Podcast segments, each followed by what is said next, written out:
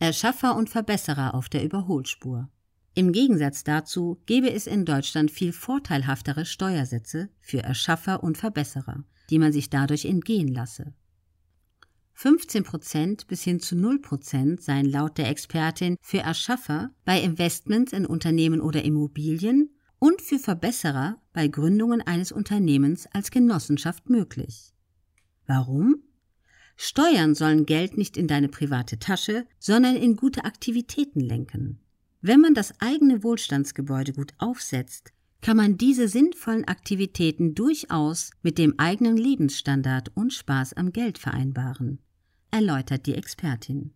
Eine gute Vermögensarchitektur folge der Einkommensarchitektur. Das heißt, das Einkommen werde direkt in die richtigen Räume geschickt. Mit Räume meint die Vermögensarchitektin, dass die steuerliche Identität bzw. die Rechtsform die minimalen Steuern auslöst. Nur so lasse sich das Potenzial des eigenen Geldes sogar über mehrere Generationen hinweg voll ausschöpfen. Der Rat der Expertin für Vermögende und die, die es werden wollen, ist unmissverständlich.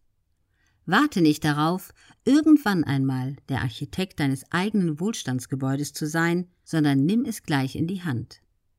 Und wenn du deine erste Million noch nicht hast, sei ein Vermögenspionier. Vermögensarchitekten, so Carstensen, haben ihre erste Million bereits überrundet und bauen mit ihr gemeinsam die perfekten Räume für ihre unternehmerischen Aktivitäten und Investments. Vermögenspioniere machen sich das eigene Vermögen von Anfang an zum Projekt. Sie starten gleich mit dem richtigen Fundament und mit den richtigen Strukturen. Für sie heißt es nur noch Innenspiegel, Außenspiegel, Schulterblick, Fuß aufs Gas und links rüberziehen.